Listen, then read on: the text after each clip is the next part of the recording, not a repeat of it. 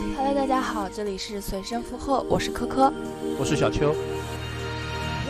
呃，今天我们这一期节目的话，话题可能不是那么轻松，主要讲是现在疫情的情况下面，电影院的一个经营的现状。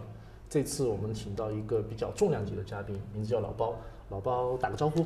Hello，大家好，我是老包，从事电影行业十年了。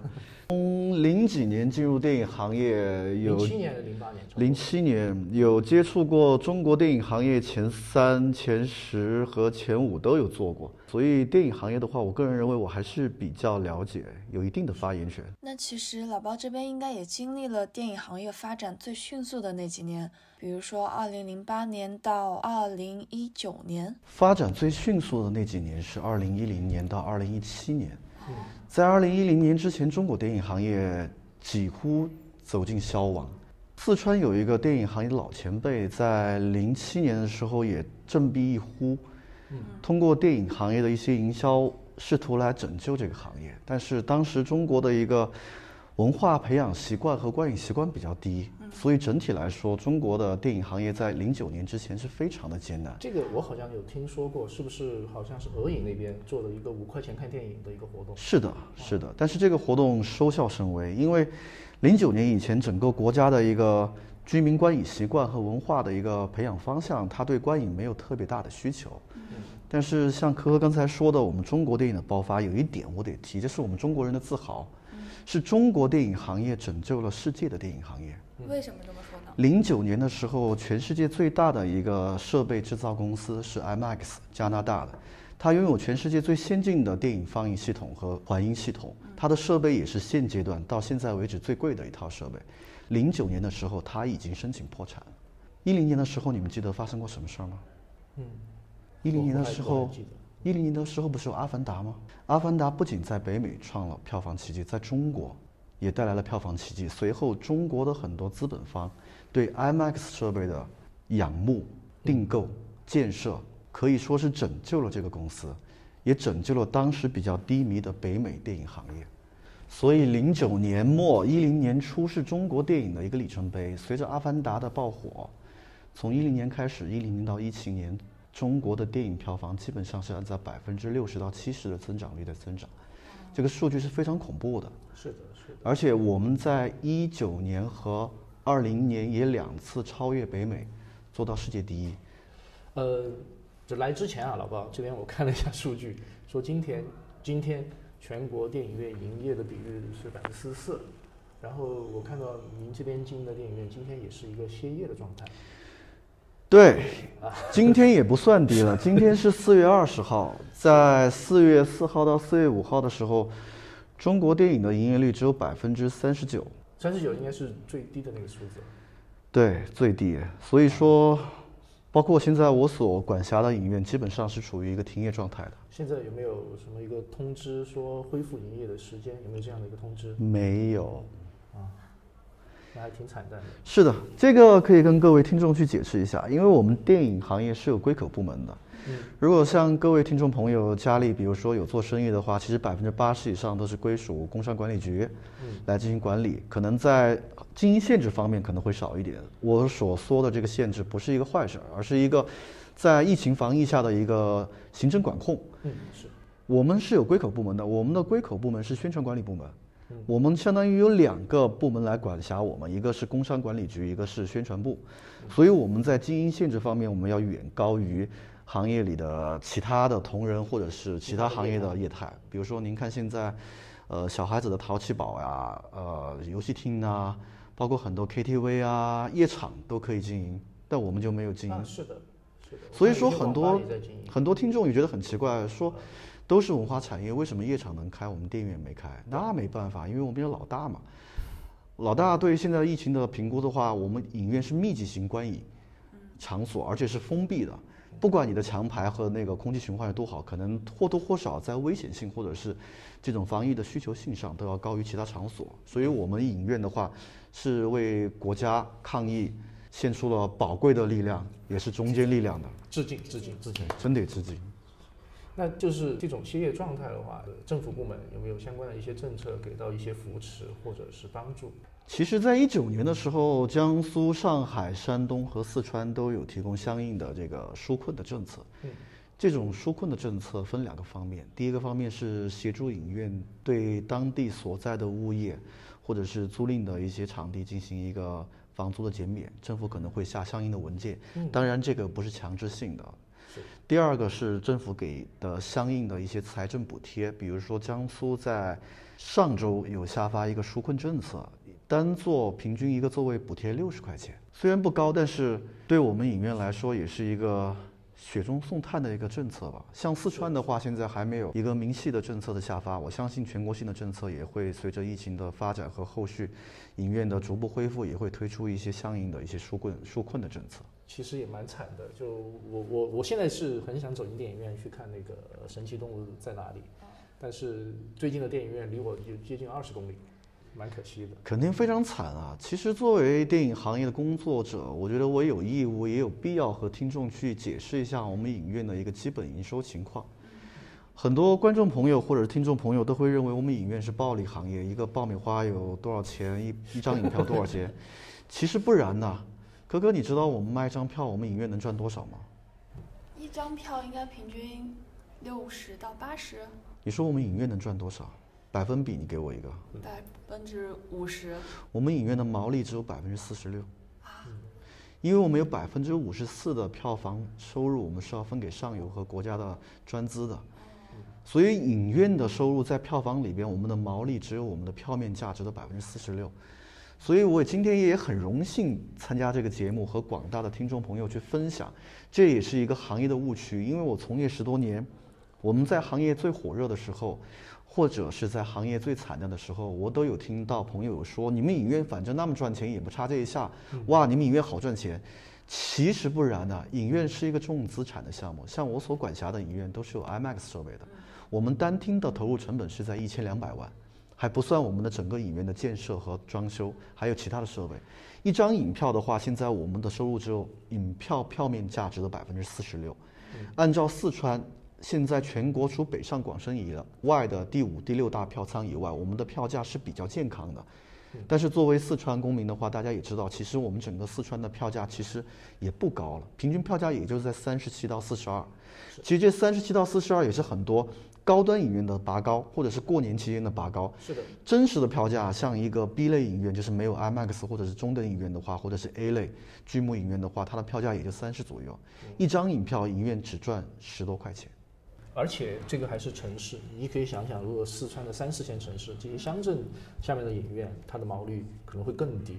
对呀，所以我们电影行业的，所以外面人看着是很光鲜亮丽，觉得说哇，好像是有很多很多的机会，或者是我们的收益比是非常低的。而且按照我现在，因为我们集团公司也有商业部门嘛，我对像商业管理的一些流程或者是一些价目，我也很清楚。整个中国电影行业的电影在房租比例方面，也是在文化产业行业里面偏高的，所以我们整个行业是经营最高的经营成本，收入最低的一个收入利益，所以我们也不容易。也希望广大听众在疫情结束后要多多去看电影。是的，是的，对，我是特别喜欢在电影院里欣赏电影。那么那个老包现在，比如说是歇业的状态，那么电影院有没有什么一些一些自救的手段？实话实说，嗯，电影院的自救手段是少之又少，凤毛麟角。我们也只有通过我们的相应的商品组合，或者是。大家应应该也知道期权吧？期票通过期票的一种销售，来进行一种现金流的引入，但是这种是微乎其微的。是不是就是那个会员？可能是对本年度内可能会上映的影片，或者是一定时间内的一个有效观影的有价票券的一个售卖。哦，是。所以其实这个手段真的是非常低的，因为本来现在整个中国电影行业的平均票价它不高。但有一点可能要说一下，在今年过年的时候，中国行业出了一个很奇怪的声音，就是媒体也好，或者是或者一些大 V 也好，开始批判我们过年行业的一些涨价或者怎么样，是，认为我们的这个手段又开始扼杀了观影的一个激情或者是习惯的培养。其实我在这里向大家解释一下，这不是一个。这不是一个坏的现象，这也不是一个必然的现象，因为票价上涨是根据我们的市场情况变化和我们上游片方对我们这个影片成本的控制来决定的。这一点我也想为广大的中国影院行业去洗个鸣不平，鸣个不平，去说一个真相啊，就这样的。为什么会涨价？因为我们每放映一部影片，它都会有最低的一个发行价格，这个价格不是由影院定的，是由上游片方来定的。其实我们在电影市场越来越饱和、越来越繁荣的情况下，我们中国的很多，呃，片商投资方，包括欧美的一些大片儿，他们的平均票价对我们的限制也越来越高，所以我们很难再做到前几年的这种低票价。究其原因，就不是我们影院去拉高这个行业的票价，而是整个市场的行为。我相信，通过过年大家的一个发声也好，或者是一个一个抱怨也好，沟通也好，倾诉也好，我相信上游制片方也会想到这个问题，然后对这个问题进行整改，我们来一起来打造后续的一个良好发展。当然，这是一个票价的问题。刚刚小邱也说，我们的一个自救政策。刚刚也说了，其实没啥自救。整个影院行业，我们的主要商品就是影院影片销售。我们在没有影片销售的情况下，我们能有的商品就是爆米花、可乐，这些都是现成的。其余商品的话，没有竞争力。有超市，对吧？有配送。是。所以我们影院行业是真的很惨的。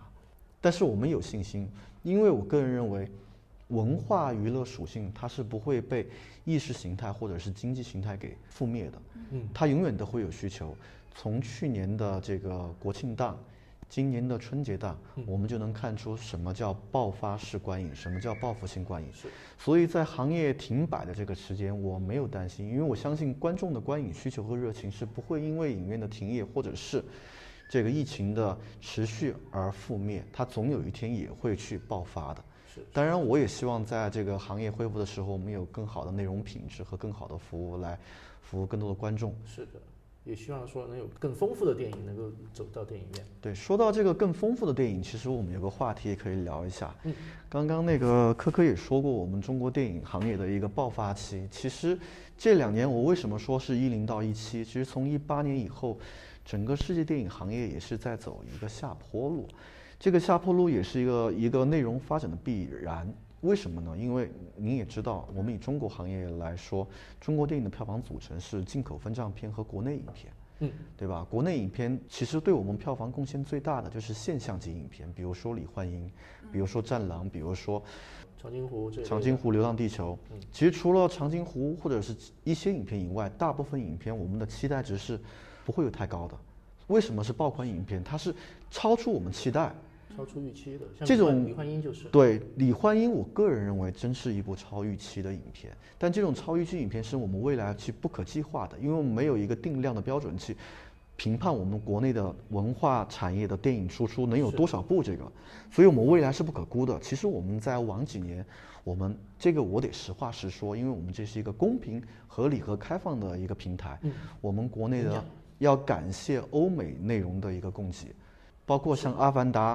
对我们中国行业的一个复苏，包括像后面《复仇者联盟》《钢铁侠》《蜘蛛侠》《变形金刚》等等的一系列和我们中国的现象级影片的融合，才打造了这个繁荣市场。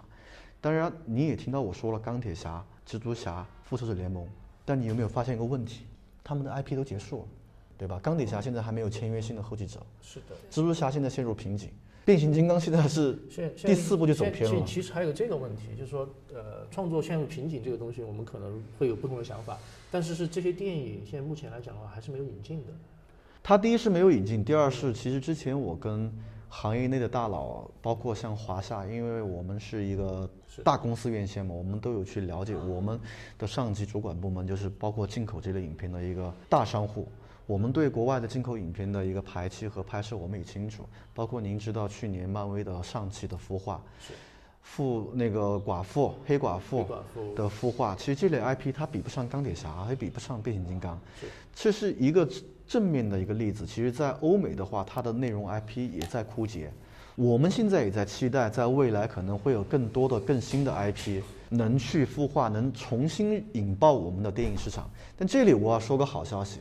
嗯，上周我无意间看新闻，变形金刚的新 IP 和新新内容在北美又开始制作了。所以我相信我们文化产业它是一个无形的，它的思维是随时会迸发的。当然，我们这两年陷入了一个低谷，也是因为疫情，也是因为内容的一个枯竭。但是只要过了这个震动期，我们后面的内容也会越来越好。但是有关键一点就是，我们一定要摆脱对进口分账片的依赖。作为电影人，其实我并不希望像李焕英这类的影片在国内屡次的出现，因为这种是消费观众的一个一次性的热情。其实我是看过这个影片的，我不站在任何立场和不站在任何的角度来去评判这个影片。我个人认为它真的是超预期的，超预期这个含义，我相信两位也懂。但是我更希望的是以后有真的有内容、有品质。的影片能更多的引入，一个常态的出现，就是每一个档期都有一些，就是说正常的影片，或者是有不同的影片，在一个档期内，它有一个很良性的竞争。对对，之所以我们现在进入瓶颈期，刚刚邱总、小邱也说了，针对那个内容市场，在一七年的时候，国内的红红线热钱大量涌入影院，影院是一片红海。所以我们造就了很多的一日游的影片，或者是大明星、大场面的一些口水片，就是很一般的片。这也是间接的消费，浪费了观众对影院的文化行业的一个信任和观影热情。当然，这个现象它只是一个行业发展的一个必然阵痛。我相信，从前几年各类这种文化口水片的一个没落，投资的一个失利。会导致逐步后面的投资理性和更高内容品质的影片会出现。我相信在未来，可能这两年可能要难一点，两到三年后，中国电影市场会迎来新的一个喷发。而且还有这么多热爱电影的观众，还有这么多热爱电影的一些从业人员，相信他们也会对这个行业起到帮助。说到这儿，其实让我想起来近两年让我印象最深刻，同时也最让我感觉到惊喜的一部片子就是《哪吒》。我为了哪吒自己一个人去电影院看了三遍，而且我看网上各个评论对哪吒的评价也很高。我想问一下，像哪吒这样的片子，它为什么会这么火呢？可可，你问的很好。其实我觉得一个经济市场要繁荣要发展，它避免有二八定律。二八定律就是百分之八十的一般东西和百分之二十的精华。其实您刚刚所说的那个哪吒类型的影片，其实是在我们百分之二十的精华里边儿。但是碍于我们中国的动漫产业的滞后，其实大家也都清楚，世界上最先进、最发达动漫产业应该是日本。对吧？其次是欧美，但是我们中国从一六年、一七年以后，我们中国的很多的民营动漫公司也好，或者是国营的动漫企业也好，逐步在有很大的飞跃、很大的进步。除了科科说的哪吒以外，我们还有比如说什么青蛇。对吧？《青蛇传》，还有我们的那个动漫网剧，有很多的国产的网剧，《镇魂歌》之类的。对，有很多。其实我们中国的动漫，包括很多漫改的一些，对，像《全职高手》啊，是在逐逐步的提升。其实这方面也是我们中国电影票房的一个爆点。为什么日本能以动漫作为文化经济产业的支柱？相信各位也知道，日本有一条街叫秋叶原，它一年我当时有查过，它一年的这个整洁的流水都是几百亿以上。但是在我们中国，我们远远在起点上面，就这点您可以知道，我们对文化、对动漫的热爱都是一样的，但是我们的发展空间和上升空间还很高，所以像您说的哪吒。或者是其他类型的动画片，在中国以后会逐步的更多的登陆大荧幕，也会吸收更多的观影。是的，而且哪吒宇宙的杨戬的那个，好像前几天才公布预告片，还是公布了原画什么的。然后也应该，也许今年，也许明年，不知道什么时，应该是在一两年内会上映。所以它这一个宇宙它有很多了。对啊，姜姜姜子牙也是啊。对啊，其实我们中国文化，你看。国外有钢铁侠，有变形金刚，这些都是他们的一个自由文化。其实我们中国能去做大 IP，能去做宏大场面的 IP，真的也非常多。像小球刚才说的哪吒，像包括我们的《西游记》，对吧？我说个玩笑，葫芦娃，有本事我们都能拍个大电影。对啊，把葫芦娃拍成很很黑暗、很黑暗范儿的那种那种故事，我觉得对会很吸引我。其实小柯就刚刚说的很好，这个以后也是我们一个爆点，所以听众朋友不妨等待一下。我相信在未来的不久，除了您常规看到的进口分账片和现有的这种所谓的爆米花大片以外，其实还会有很多高品质的动画影片，可能也涵盖我们的像青蛇啊、杨戬呐、哪吒之类的我们中国文化的一些动画片，逐渐的登陆我们的大荧幕。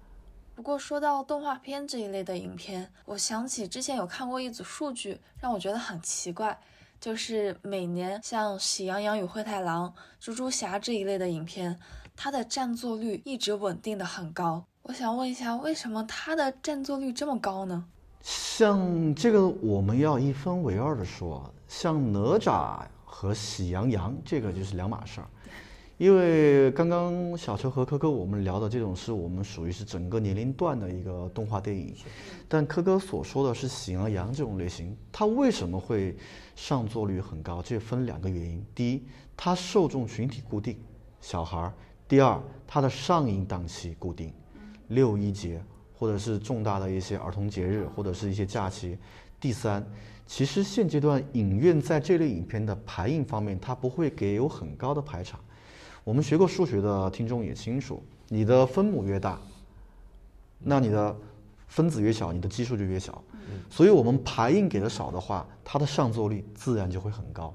所以这一点，我相信也很很快的解开了你的疑惑。是的，而且我我我补充一些小点啊，就是呃，像那种比较低幼的动画片的话，它基本上就是说呃，家长会带着小孩。找就近的电影院看了，他不会在乎说这个上映的时间，也不会在乎这个影厅的呃观影的质量有多好，就带着小朋友过来休闲的，小朋友也不会去挑剔这个事情。对，其实作为电影行业工作者，我也在这里呼吁一下各位听众啊。虽然我是行业工作者，但是我也是一位孩子的父亲，所以我也有义务跟各位观众提个醒。其实我现在阶段并不是太赞成。低龄的儿童去进入电影院观影，因为低龄有没有啊？具体五岁以下嘛。因为我们为什么之所以会有电影院的存在，不会被家庭影院或者是电脑啊、个人观影所替代，是因为我们有超强、超震撼的环音系统和荧幕。环音系统里边就包含了一个东西叫次低频、重低音。但是据我了解，现在整个欧美也好，日本也好，我了解过中国也好，还没有一套针对低幼儿童所开发的一个环音系统或者是环音参数。就我简单来说，您看《阿凡达》所享受的观影参数和儿童看《喜羊羊》享受的观影参数是一样的，他们次低频所发出的共振和这种低音是一样的。我个人认为，现在孩童也还在发育阶段，三 D。这首要我不建议看的。第二就是那种前排或者是这种有爆发性的影片，我真的是可以暂缓。我也呼吁我们广大的电影从业者，其实可以针对这类动画片，我们去自己调教一个针对儿童所看的一个声音参数设置。我觉得这是当前我们这个行业所需要去出具的一个空白，很欠缺。这个整个现在据我了解，整个世界都没有出台一个详细的规则。但其实我不说这一点，各位。听众也能茅塞顿开，电影院的次低频和这个轰炸的效果是有多大？儿童的耳膜和他的一个基本发育状态，他能否承受这个东西？我们现在心里说可能是享受，对小朋友可能就是折磨。所以我也呼吁行业工作者，我们能针对低幼儿童观影的这个东西进行一个调教、调试，或者是一个参数的一个一个规范。这一点确实以前都没有想到过。对，完全不知道。谢谢老董，谢谢。哎，谢谢谢谢谢谢。我这边其实还有一个问题想问一下老包，就是我之前其实跟我朋友有去看新蝙蝠侠，但是刚开始我在网上看它的评分都很低，所以我就有点不太想看，最后还是朋友硬拉着我才去看的。其实我就想通过这个问一下，就有一些电影它的初期评分特别的低，这个会不会把观众就直接阻挡在电影院之外？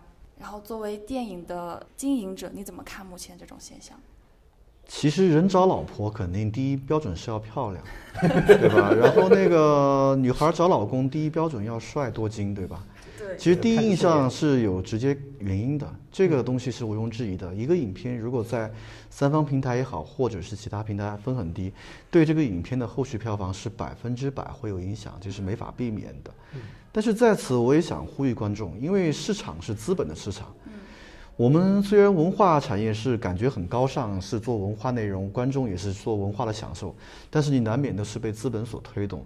其实现在我们在三方平台很多的，我也不说很多吧，就我保守估计百分之四十左右的影片的分，它都是有去故意刷或者是恶意的一些行为。但是我更希望，如果有各位观众去喜欢某类影片的话，您可以去真正的去通过自己的渠道去影院观影也好，或者是了解它的拍摄前后花絮也好，自己去评估、去了解、去感受这个影片。哪怕它真的让你失望了，我相信这也是一个难得的人生经历。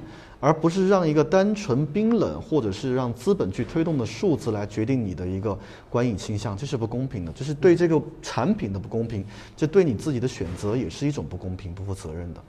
OK，反正就还是得有自己的判断嘛。对，看你怎么知道呢？对，就像你朋友叫你去看蝙蝠侠一样，对吧？他叫你去看了，然后你觉得你觉得怎么样？好不好看？我觉得还可以。是。像我个人认为，高分低能的片不少，低分好看的片也很多。嗯。